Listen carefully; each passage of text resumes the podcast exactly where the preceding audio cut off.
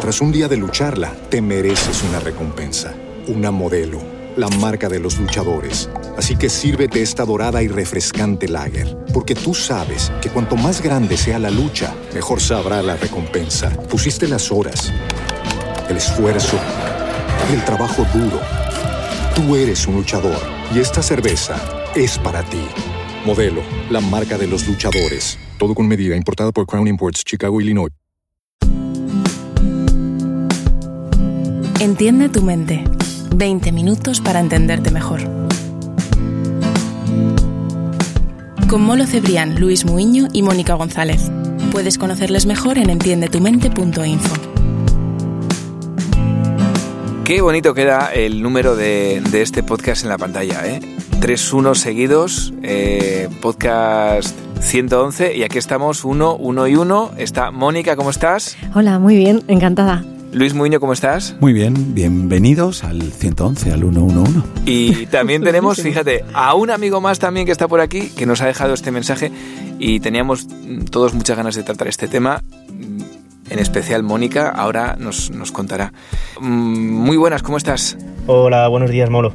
Nada, mira, que ya os hablé, bueno, te mencioné anteriormente de que si vais a poner algún podcast hablando sobre trastornos de pánico o ataques de pánico, y es porque como actualmente estoy siguiendo lo que es un tratamiento que conlleva una terapia cognitivo-conductual, entonces creo que me vendría muy bien, incluso creo que a muchos oyentes porque, bueno, según me he estado informando y leyendo, o sea, de la manera más sana posible, el trastorno de pánico es una, es una afección que afecta a mucha parte de la sociedad.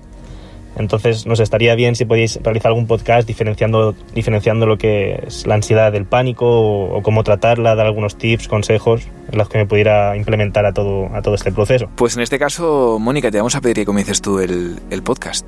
Pues tenía muchas ganas de, de tratar este tema y, y me gusta mucho porque me gusta desde la experiencia. Eh, quiero compartir con, con, con, vosotros, con mis amigos, con los que están aquí dentro de este estudio y con los que estáis a, al otro lado de, de, las ondas, que yo empecé a sufrir ataques de pánico desde muy, muy, muy pequeña. Cuando digo muy pequeña, digo cinco años.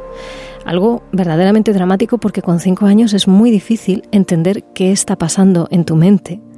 Y, y aludo a, al título de, de nuestro podcast para, para poder reconducirlo o para poder mmm, siquiera explicar a tus padres qué te pasa. Recuerdo que las primeras veces que lo empecé a sentir era como unas palpitaciones muy rápidas, muy rápidas. Eh, empezaba a sentirme como mareada, a tener sudores. Insisto que os pongáis en una situación de 5 años, ¿eh? una niña de 5 años. Sudores y mmm, llegaba un momento en que yo sentía que me iba a morir. O sea, sentía que me estaba muriendo. Incluso luego, con el paso de los años y, con la ayuda de, una persona a la que quiero muchísimo porque, porque me ayudó a, sorpasar todo esto, Marta, seguro que me estás escuchando, eh, comprendí que eso era un trastorno además de despersonalización. Es decir, era como que yo saliera de mí y me viera desde fuera que me estaba muriendo. Ese sufrimiento extremo yo no sabía cómo controlarlo, pero por otra parte tampoco sabía cómo explicarle a los que me rodeaban que estaba teniendo ese sufrimiento. Yo lo llamaba quedarme parada. Pero claro, tú le dices a tus padres, me estoy quedando parada y te dicen, pero ¿qué te pasa? La gente no era capaz de comprender. Me pasaba en entornos públicos, me pasaba en casa, me pasaba cuando me quedaba con, mis abuelos, por ejemplo. Recuerdo que me quedaba también con una amiga y también me pasaba. Y no sabía cómo controlarlo. Eh, el sufrimiento en ese momento es extremo. Mm, primero porque sientes la muerte de verdad y, las palpitaciones tan, tan altas te llevan a pensar que, de verdad te estás muriendo. Es decir, hay un fenómeno físico que tú sientes que, que, algo te está pasando y que no vas a pasar de ese estadio. O sea, no vas, a, no vas a volver a ser como eras porque ya no vas a estar. Ese miedo a desaparecer es um, absolutamente angustioso pero aparece un nuevo miedo que es a la repetición, porque no sabes qué es lo que levanta la activación de un ataque de pánico.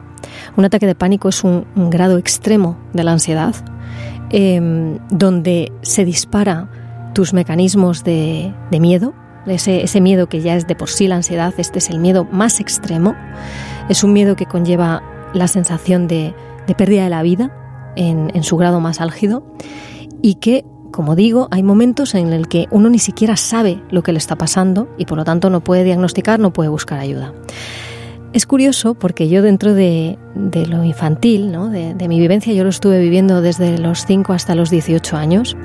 Siendo más mayor, descubrí un factor que me los activaba, que eran las luces estas eh, estroboscópicas de las discotecas, estas que, parece que te ves así como en, intermitente. Pero antes de eso, cuando no iba a discotecas, que con cinco años obviamente no iba a discotecas, em, descubrí algo que me ayudaba a calmarlo. Y luego con el paso de los años y cuando vas aprendiendo más cosas, por eso yo creo que me gusta tanto lo de la mente, pues entendí un poco por qué era. Em, yo tenía un reloj analógico con un segundero y mirando la aguja del segundero, cómo se iba moviendo, descubrí que mi ansiedad iba bajando. Iba bajando del grado extremo de pánico, yo respiraba, pero mi atención consciente se situaba en la aguja del segundero y a partir de ahí, cada vez que me pasaba, miraba un segundero y lo controlaba. Em, es para el que lo esté viviendo, la que lo esté viviendo, una experiencia terrible, pero, como siempre decimos, se puede salir, se puede controlar y sobre todo se puede aprender a gestionar.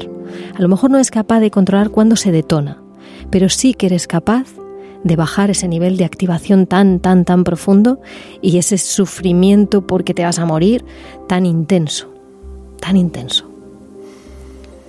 Wow, primero, eh, Mónica, mm, gracias por contarnos esta, esta historia de tu vida, ¿no? Este momento de tu vida tan, pues, pues tan complicado. Y a mí me encanta que seamos así, que lo contemos y también que le demos la importancia que realmente tiene, porque eh, creo que este podcast vale eh, para aquellos que sufren eh, los, los ataques de pánico, pero también para aquellos que no lo sufren y dicen, bueno, tampoco es para tanto. Pues no, sí es para tanto.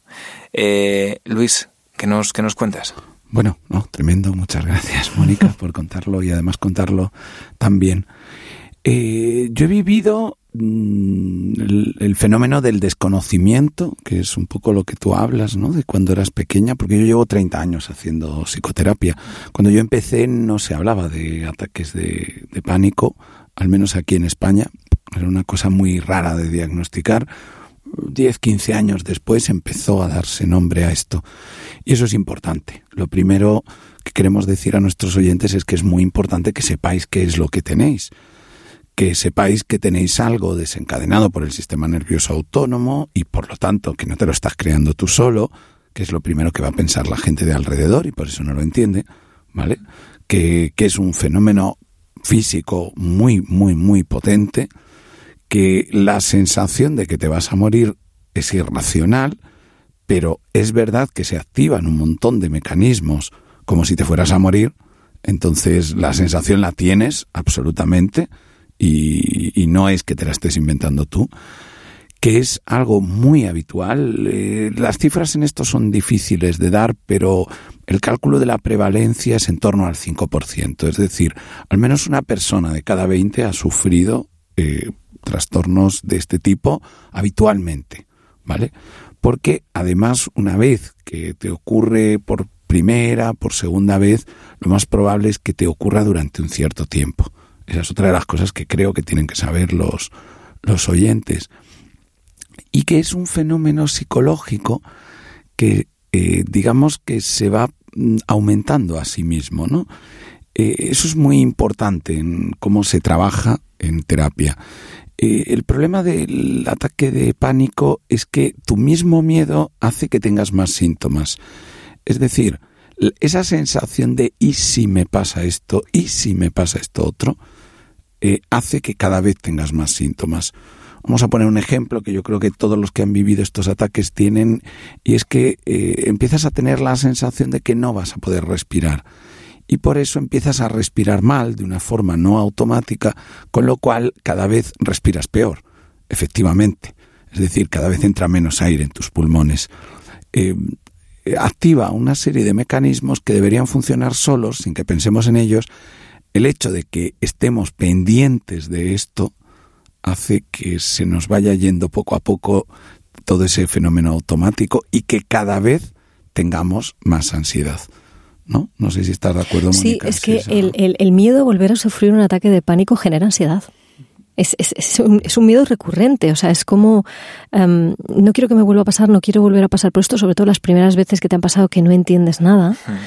Em, no quiero volver a pasar, no sé qué es lo que lo detona, pero no quiero volver a pasar por esto. Siento pánico a sentir un ataque de pánico. Es el miedo al cuadrado, ¿no? Miedo al miedo. Es, el miedo, es el miedo exponencial, ¿no?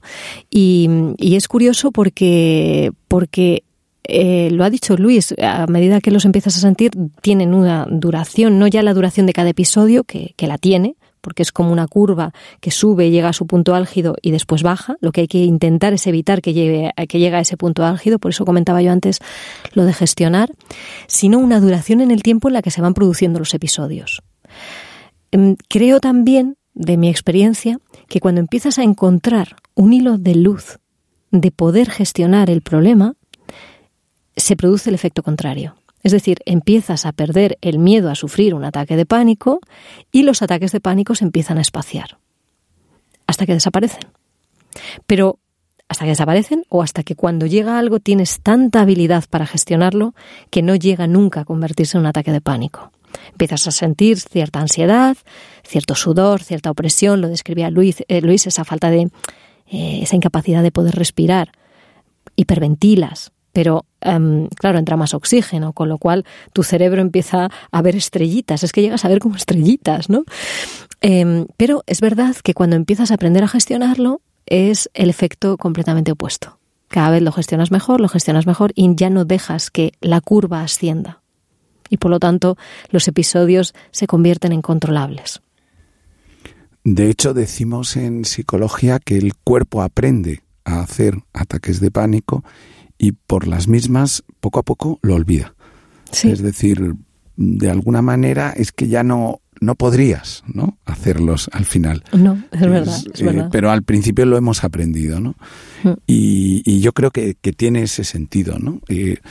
Mm, ahora hablamos, si queréis, en las tips, pero casi todas las terapias van inducidas a no luchar contra los síntomas, es decir, a aceptarlos, a saber que no te va a ocurrir nada peor, a saber que, que realmente lo que te está sucediendo es una reacción normal, muy, muy, muy desagradable, pero nada más.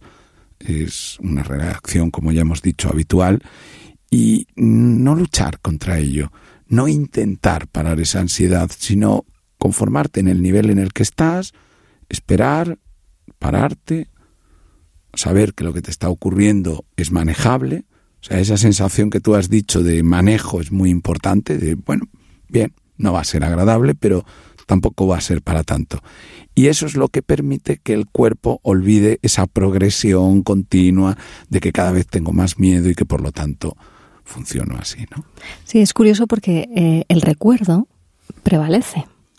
Es decir, yo ahora mismo soy capaz de recordar lo que sentía con cinco años soy capaz de recordarlo, pero, pero a la perfección, ¿eh?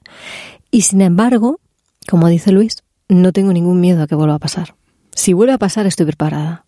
Creo que en la vida la gente eh, dice mucho eso de la buena suerte, la buena suerte. No, la buena suerte es una mezcla de, preparación ¿no? y de oportunidad. Y ahora si te pilla, que te pille preparado. Yo apuesto por eso. Y desde luego las terapias funcionan, funcionan. al, 100, al 200% funcionan. Pues con lo que me quedo es que en últimamente en casi todos los podcasts eh, Luis ha mencionado eh, la indefensión y bueno, nos ha mandado un mensaje Martin Seligman que, porque en este no, no lo estaba mencionando, y digo que me ha encantado eh, que Mónica cuente cómo se puede, como decía la canción, saber que se puede, ¿no? Es muy importante saber que se puede mejorar, como, como le ha pasado a Mónica, que se puede salir, que una terapia te puede ayudar eh, y a salir de la indefensión, ¿no? Así que bueno, por eso creo que este podcast es tan importante porque seguro que muchas personas cuando están en el hoyo no ven la luz y a lo mejor, pues en este momento están diciendo, ahí va, se puede mejorar, se puede gestionar mejor. Así que eh, vamos a por ello, ¿no? Vamos a, por las tips y estoy seguro que más de uno en este momento está diciendo, jo, por fin he escuchado esto. Así que doblemente al cuadrado. Mónica, gracias por contarnos tu experiencia y vamos a por las tips. Gracias, que, que esto es estupendo el poder compartirlo. Tras un día de lucharla, te mereces una recompensa una modelo, la marca de los luchadores. Así que sírvete esta dorada y refrescante lager, porque tú sabes que cuanto más grande sea la lucha, mejor sabrá la recompensa. Pusiste las horas, el esfuerzo, el trabajo duro. Tú eres un luchador y esta cerveza es para ti. Modelo, la marca de los luchadores. Todo con medida, importada por Crown Imports, Chicago, Illinois. Búscanos en redes sociales. Entiende tu mente. Aquí seguimos en el, en el podcast 111 con un número tan bonito, con tres unos. Tenía que ser un podcast especial y, lo está siendo. Y vamos a, a, por las ideas finales. ¿Quién empieza en este caso? Mónica, Luis, se miran entre ellos. Ya, Luis, es como un partido de fútbol, de tenis, mejor dicho. Venga, pues. Sí, luego, luego, nos complementamos. Sí, sí, genial, siempre, ¿verdad? siempre O sea nos que- salimos aquí ligaditos. Sí, sí. Bueno, eh, yo eh, empezaría desde ahí, desde esto que, que hemos comentado de no luchar contra todos los síntomas, ¿no? Eh, lo que se hace en terapia es tratar de ayudar a la persona a encontrar un cierto control sobre su cuerpo sin encontrar o sin buscar un control total. Esto es esencial. Es decir, si intentas eh, permanecer absolutamente tranquila y volver a un nivel basal completamente, eh, lo va, va a ser un desastre. O sea, en medio de un ataque de pánico, lo que puedes conseguir, digamos, de 0 a 10, es permanecer en 6 durante un tiempo. Con eso, tu cuerpo va a empezar a olvidar el ataque de pánico y la posibilidad. No va a llegar nunca más a un 10. Pero claro, primero tienes que acostumbrarte a esos síntomas. Decir, no busco el control total, no voy a luchar contra esto. Bien, lo que me está ocurriendo es desagradable, va a durar un tiempo, eh, me siento y espero. Eso para mí es esencial. El resto son técnicas. Eh, siempre decimos ve a terapia, pero de verdad, con esto más que con nada. Esto necesitas una técnica para que te eche una mano. No es tan fácil. Eh, Mónica nos ha contado cómo ella sola encontró casi un equivalente al mindfulness, ¿no? Sí, es algo Eh, parecido. es algo parecido, es decir, algo que le hacía situarse en el presente, que le hacía centrarse exactamente en los síntomas, no aumentarlos con su propia mente, pero bueno, habitualmente todo esto se hace mejor en terapia. Eh, os aseguro que las terapias sobre ataques de pánico son las que tienen resultados más efectivos con mayor brevedad. Así que buscaros un terapeuta que os eche una mano.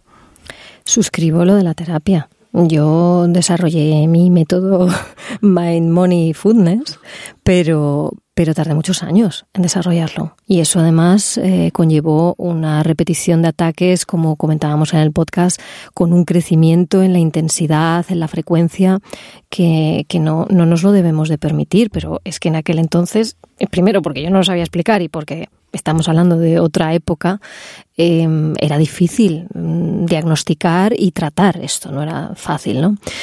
Por eso digo que no hay que esperar años.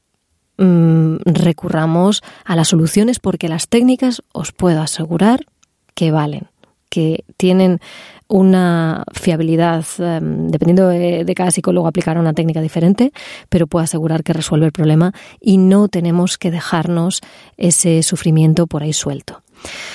En este sentido, mm, me gustaría que este podcast sirviera para que las personas que lo sufren sean capaces de reconocerlo, de, reconocer los síntomas y de saber qué les está pasando, no les pase como a mí cuando era pequeña, y, y desde luego para saber que hay una luz por la técnica, por nuestra capacidad de controlar esos síntomas, por este dejar fluir, por el, sobre todo por el saber que no nos vamos a morir. Ahí no nos vamos a morir, nos llegará nuestra hora, pero no ahí, de verdad, ahí no.